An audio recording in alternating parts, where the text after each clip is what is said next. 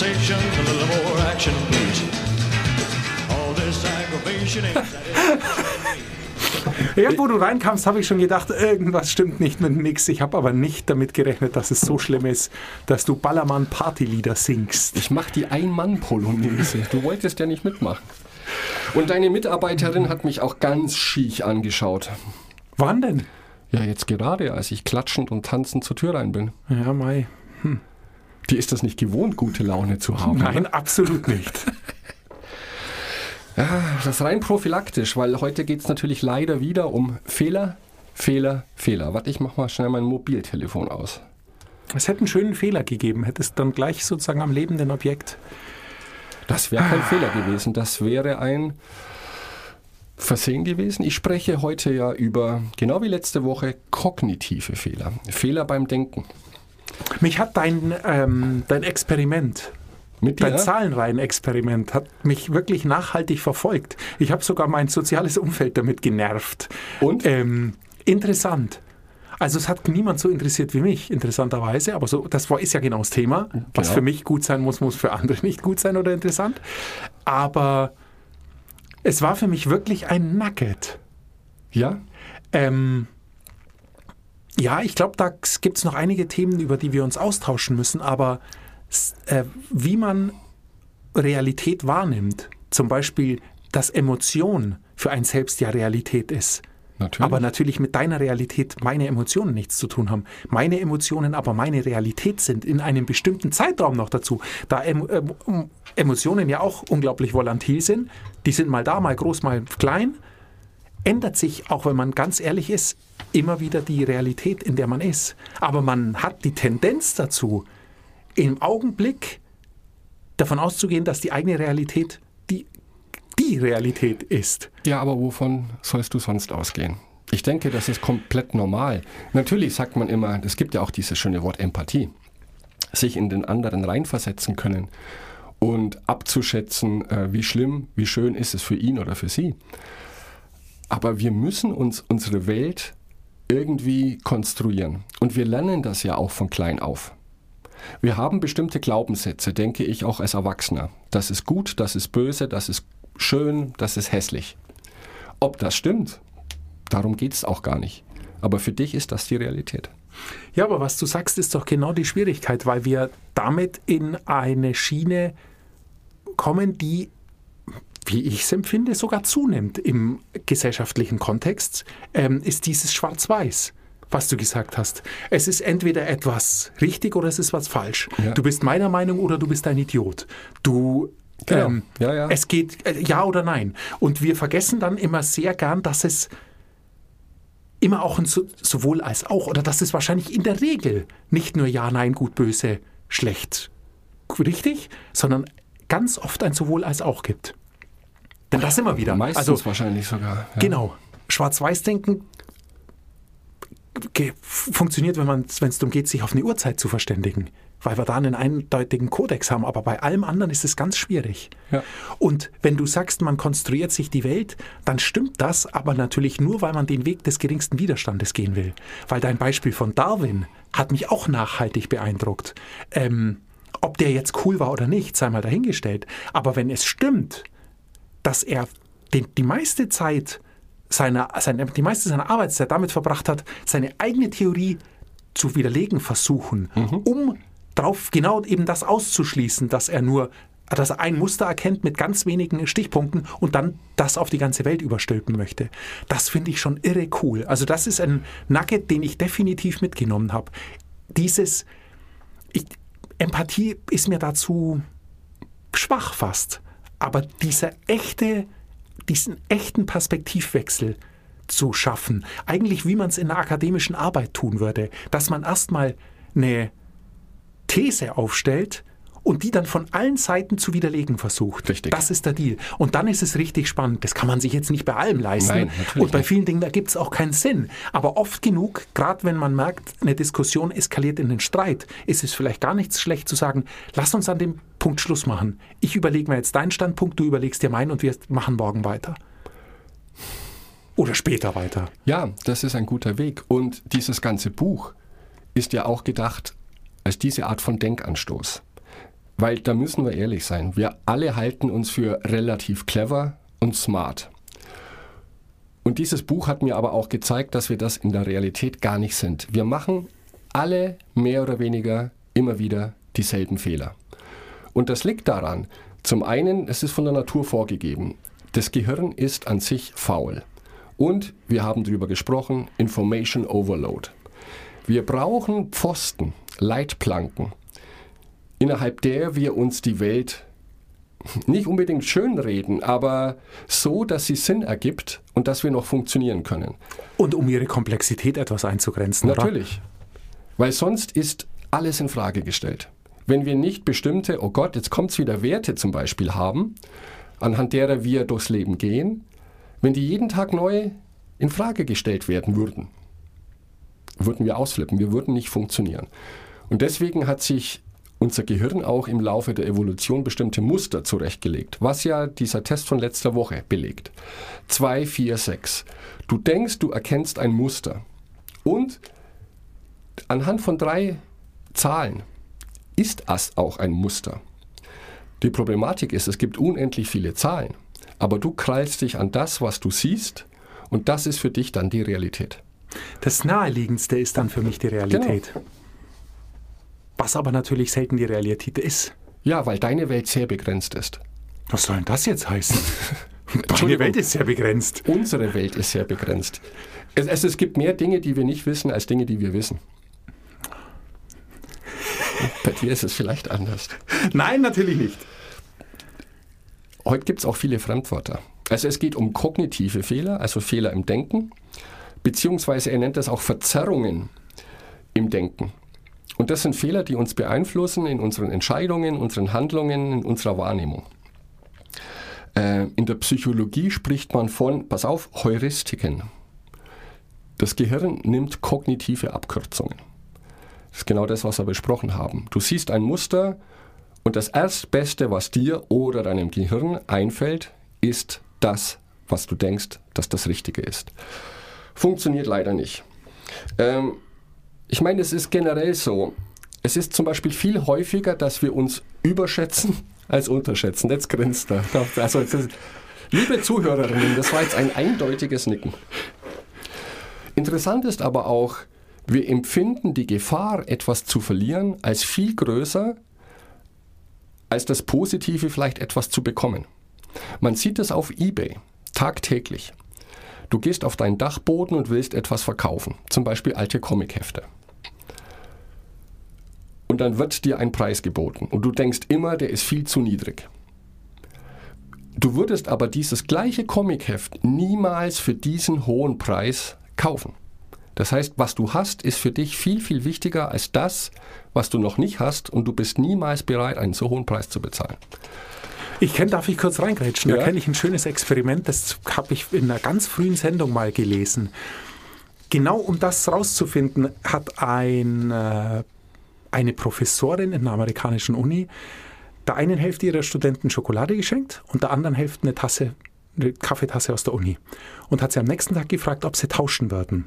Sie würde gern denen, die die Schokolade haben, die Tasse geben und denen, die die Tasse haben, die Schokolade geben. Und da wollten nur 10% tauschen und zwar in beiden Zeiten. Weil Ja. genau dieses Phänomen stimmt. Das, was man hat, kommt einem besser vor als das, was man bekommen könnte dafür.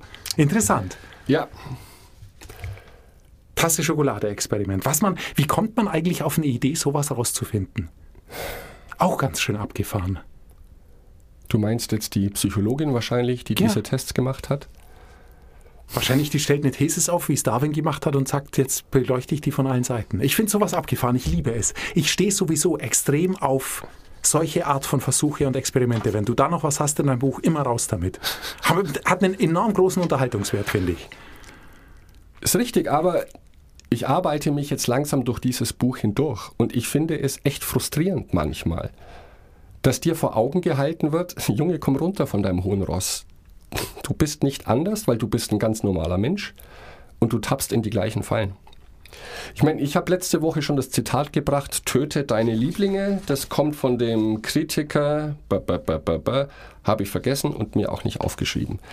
Gemeint ist, dass jeder von uns mit bestimmten Glaubenssätzen durchs Leben läuft. Und wir dann dementsprechend nur Dinge sehen, die dazu passen. Also er bringt da sehr plakative Beispiele. Es gibt Menschen, die glauben, dass Menschen von Grund auf gut sind. Und es gibt andere Menschen, die glauben, dass Menschen von Grund auf schlecht sind. Problem bei der Geschichte ist, beide haben recht. Denn sie werden immer Beispiele für ihre These finden. Und da gibt es keinen, keinen Ausweg. Nur das ist das, was ich meinte. Das Gefährliche, was uns nützt, diese Leitplanken zu haben, schränkt uns auch gleichzeitig wahnsinnig ein. Und wir sollten uns immer bewusst sein, ich weiß, im Arbeitsalltag ist das extrem schwierig, aber wir sollten uns einfach bewusst sein, dass wir nicht gefeit davor sind, in solche Fallen zu tappen. Ich meine, was ist, wir sprechen hier viel über Selbsthilfebücher. Da steht dann oft, Meditation ist der Schlüssel zum Erfolg oder zum Glück. Ja, was soll das bedeuten?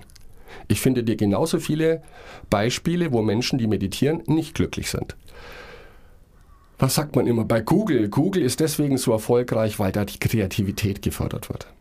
Es gibt viele kleine Klitschen, in denen die Kreativität auch gefördert wird und wo niemand so erfolgreich ist. Also wir müssen aufpassen, weil uns auch die Medien natürlich aufgrund des Konzepts innerhalb ganz kurzer Zeit auf komprimiertem Raum Infos geben. Und leider Gottes, und das tun wir auch, ich auch jeden Tag, wir wiederholen solche Phrasen einfach. Ohne mal drüber nachzudenken, ergibt es Sinn zu sagen, Google ist deswegen so erfolgreich, weil sie kreativ sind. Ganz, ganz schwierig. Äh, aber wir tun das ungern. Wir haben letzte Woche darüber gesprochen, wir geben ungern Dinge auf, an denen wir schon lange festhalten. Das liegt daran, dass wir erstens Angst davor haben oder ein Problem damit haben, Fehler einzugestehen. Wir haben Angst davor, ins Unbekannte zu gehen. Und die Psychologie, ich habe euch viele Fremdwörter versprochen, nennt das kognitive Dissonanz. Wir fühlen uns unwohl, wenn das, was wir sehen und empfinden, nicht unserem Weltbild entspricht. Ich glaube, das kennt jeder von uns. Er bringt da dieses Beispiel von der Sekte, die 1954 in die Wüste gezogen ist, weil natürlich die Apokalypse drohte. Dann haben sie sich alle verbarrikadiert, vorher alles verkauft, verschenkt. Was ist passiert an diesem Tag? Natürlich nichts. Es wurde ihnen versprochen, Aliens holen sie ab. Es gab keine Apokalypse, es hat nicht mal geregnet. Das Problem, was die Leute dann hatten, wir, wo wir denken, wir sind so klug, würden jetzt mit Abstand sagen, okay, die haben jetzt kapiert, dass das Humbug war, was ihnen versprochen wurde. Nein, all diese Menschen haben gesagt, ja, das ist ja erst recht der Beweis, denn Gott wollte uns nur auf die Probe stellen, ob wir auf ihn hören. Er war aber noch nicht bereit, oder sie, Gott, es tatsächlich durchzuziehen.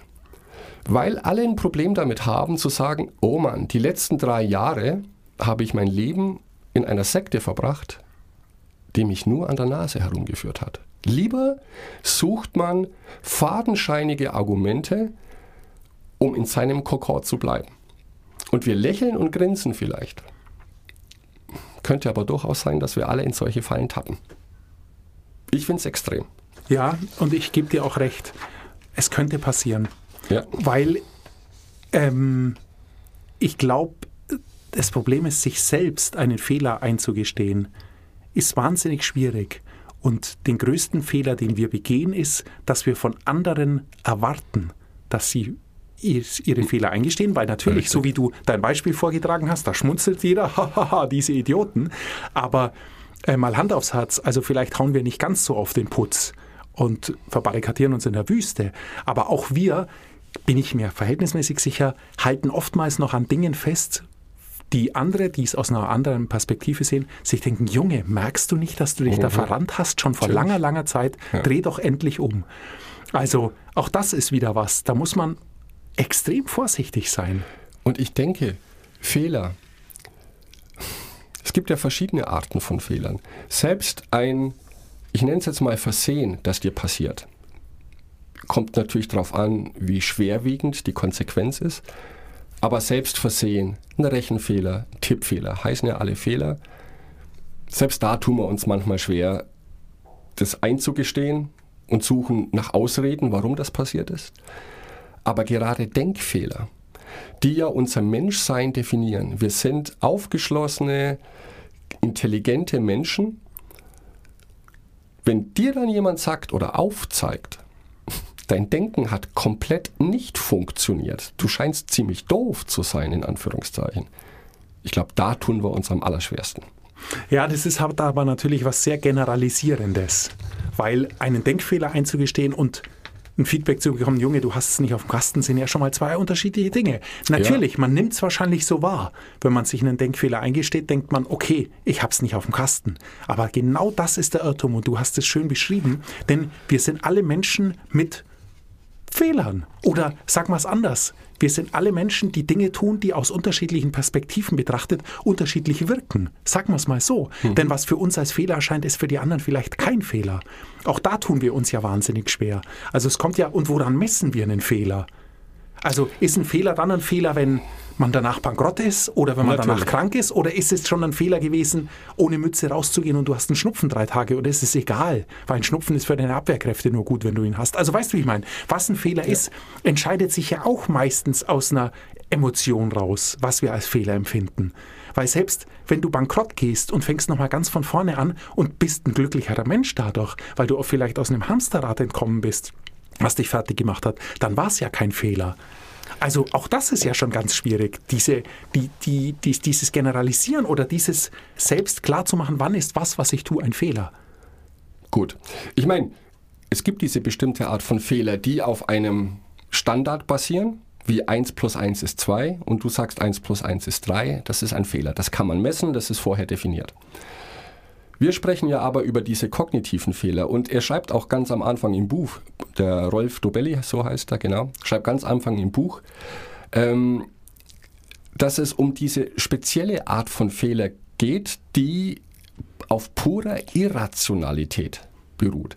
Also muss es dafür auch einen Standard geben. Wir hatten eine tolle Sendung über die flache Erde ist die einzige Wahrheit. Ich meine, die Menschen, die das glauben, für die ist das die Realität.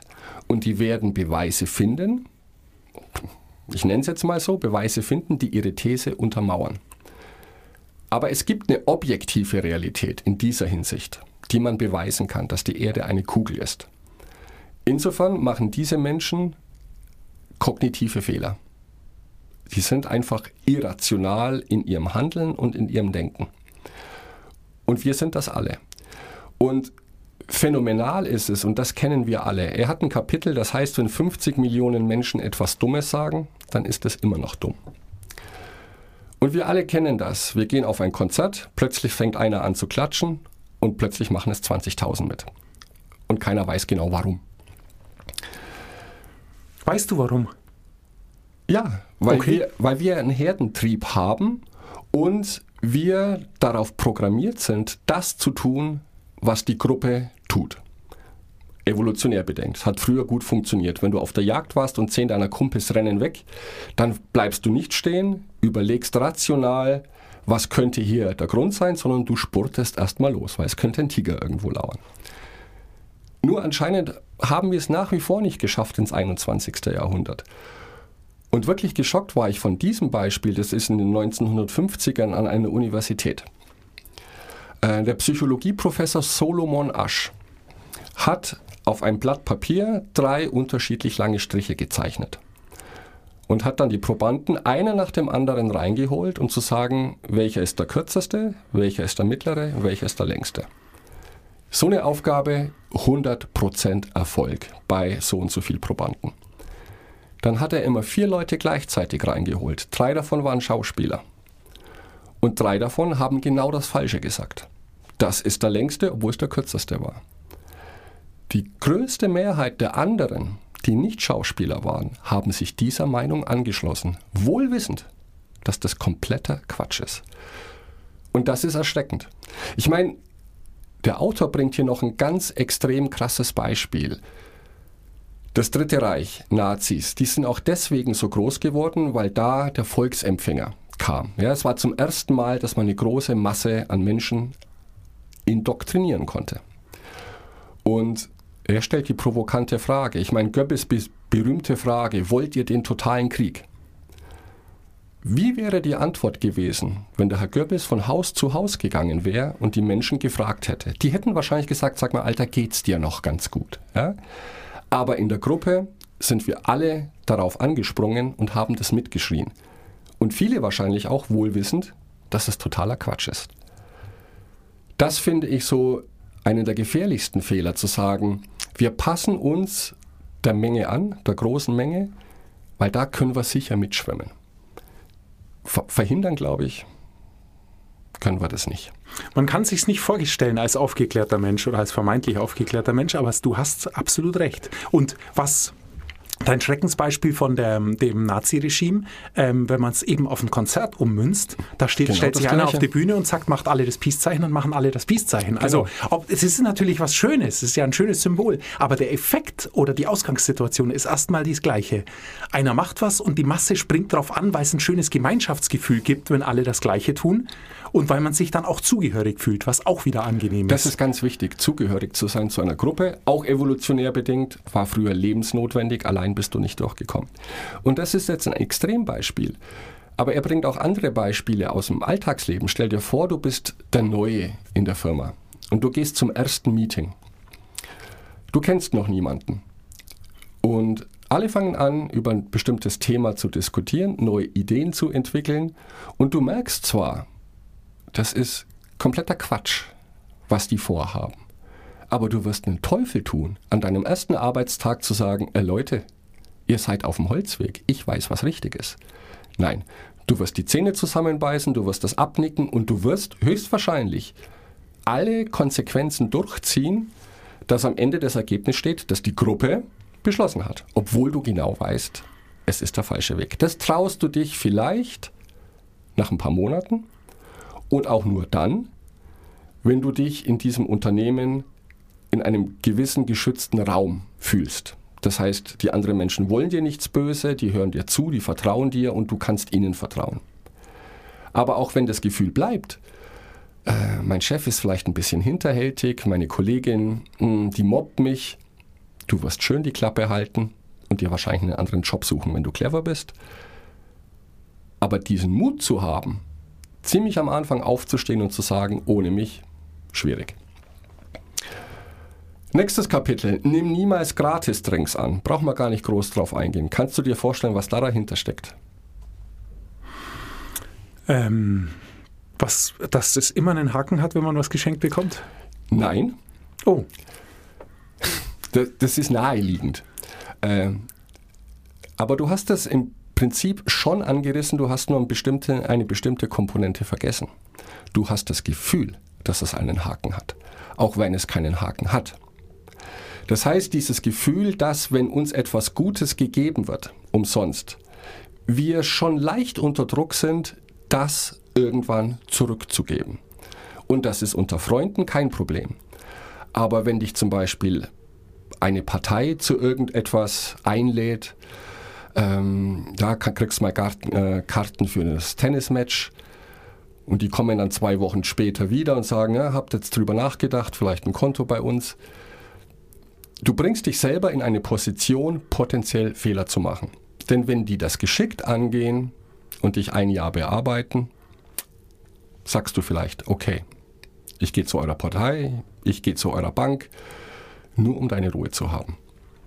Also es ist nicht mal das, dass jeder immer was von dir will, wenn er dir was schenkt, sondern dass du das Gefühl hast. Und man soll es deshalb ablehnen, weil man dann eben, wenn man kein gutes Gefühl hat, der Drink auch nicht schmeckt. Zum Beispiel, wahrscheinlich, ja. Mhm. Oh Mann, oh Mann, hey, du gehst, du warst ganz schön tief diesmal, aber es ist ja interessant, mach mal weiter. Und zum Schluss der Sendung, ein ganz spannendes Kapitel fand ich. Es heißt, lass deine Supermodel-Freunde zu Hause. Das heißt, du müsstest jetzt immer ohne mich weggehen. Aber was da dahinter steckt, ist mir erstmal nicht klar geworden. Ähm, denn dieses Kapitel beginnt mit der Geschichte von zwei Brüdern, Sid und Harry, die in den 1930ern in Brooklyn ähm, ein Fachgeschäft für Männerbekleidung hatten. Sid war der Verkäufer und Harry war der Schneider. Und die hatten in ihrem Showroom Anzüge. Schon etwas bessere, Anzüge. Und immer wenn ein Kunde reinkam und sich einen Anzug angeschaut hat und dann wissen wollte, was kostet er, hat Sid, der Verkäufer, nach hinten in die Schneiderei geschrien zu seinem Bruder Harry, was kostet dieser Anzug? Und Harry hat zurückgeschrien, 50 Dollar. was damals eine unvorstellbare Summe war für einen Anzug. Total übertrieben. Und der Kunde schaut dann ganz komisch und Sid, der in Anführungszeichen schwerhörig war, ich habe dich nicht verstanden. Was kostet der Anzug? 50 Dollar. Und das ging zwei, dreimal. Bis Sid, der das gut gespielt hat, diese Schwerhörigkeit, auch das Genervtsein gespielt hat und zu dem Kunden gesagt hat, mein Bruder sagt 25 Dollar. Und in dem Moment hat der Kunde gekauft. Und warum hat er gekauft? Es geht darum, lass deine Supermodel-Freunde zu Hause. Wir bewerten Dinge anhand von Kontrasten. Das heißt, jemand, der denkt, er steht vor einem 50-Dollar-Anzug, der ihm dann durch einen Fehler für 25 Dollar verkauft wird, macht einen super Deal. Obwohl die Anzüge natürlich vielleicht dann tatsächlich 25 Dollar wert waren. Lass deine Supermodel-Freunde zu Hause. Wenn du auf Brautschau oder Herrenschau bist, nimm niemals einen Kumpel mit, der vielleicht besser aussieht als du oder charmanter ist oder auch nur vermeintlich. Denn egal was passiert, wir sehen Dinge und vergleichen. Und wir nehmen immer das, wovon wir denken, dass es das Beste ist. Und da gibt es tolle Studien, dass wenn ich jetzt zu dir sage, du gehst in den Supermarkt einkaufen für 30 Euro, hast auf deiner Einkaufsliste. Supermarkt A kriegst das für 30 Euro. Wenn du aber nur fünf Minuten weiter gehst zum nächsten Supermarkt, bekommst du es für 20 Euro. Sagen die meisten Menschen, no-brainer. Natürlich gehe ich die fünf Minuten weiter. Das sind 10 Euro. Du würdest aber keine fünf Minuten weitergehen, um bei einem 2000 Euro Anzug 10 Euro zu sparen. Was absurd ist, denn fünf Minuten sind fünf Minuten und 10 Euro sind 10 Euro. Und wir alle fallen da, glaube ich, täglich drauf rein. Und mir ist auch ein gutes Beispiel eingefallen. Er bringt auch das Beispiel, niemand hat Probleme, 6000 Euro für eine tolle Lederausstattung im Auto zu bezahlen, wenn das Auto 60.000 Euro kostet. Ich wollte bei dem letzten Auto, das ich mir gekauft habe, Halogenscheinwerfer. Die bekam ich aber nur in Kombination mit Ledersitzen. Die machen das schon clever. Ich meine, das ist etwas Nützliches, Halogen, mit, sagen wir mal, ein bisschen was Protzigen. Ja, natürlich habe ich die Leder dann auch mitgenommen, weil die Argumentation war natürlich, ich will Halogen. Ob ich da mir selber gegenüber ehrlich war, weiß ich nicht. Aber das ist das Faszinierende. Wir Menschen nehmen kleine Veränderungen nicht wahr. Wenn die Unterschiede aber immens sind, dann springen wir drauf an. Ich meine, kennst du im Supermarkt alter Preis oder im Laden alter Preis, neuer Preis und meistens stimmt das ja gar nicht. Supermärkte würden das aber nicht tun, wenn wir nicht alle drauf reinfallen würden. Aber diese Masche mit Sid und Harry finde ich genial. Geniale Idee. Wirklich geniale Idee. Kannst du ja merken. Vielleicht kannst du das mal anwenden. Ich werde es gleich versuchen. Ich höre dich eh ganz schlecht, aber es liegt daran, dass du mich immer viel leiser machst als ich. Mix, das war sehr interessant. Vielen Dank für die Sendung. Sind wir schon durch? Wir sind durch. Oh, ich habe noch so wahnsinnig viele Beispiele, aber ich komme Mach auch nächstes gerne Mal mit. Beispiel weiter. Ähm, du bist hier immer willkommen. Das ist Ähm, nett. In meiner Show. Du bist in deiner Show immer herzlich willkommen. Mix, bis zum nächsten Mal. Bis zum nächsten Mal. Ciao. Ciao.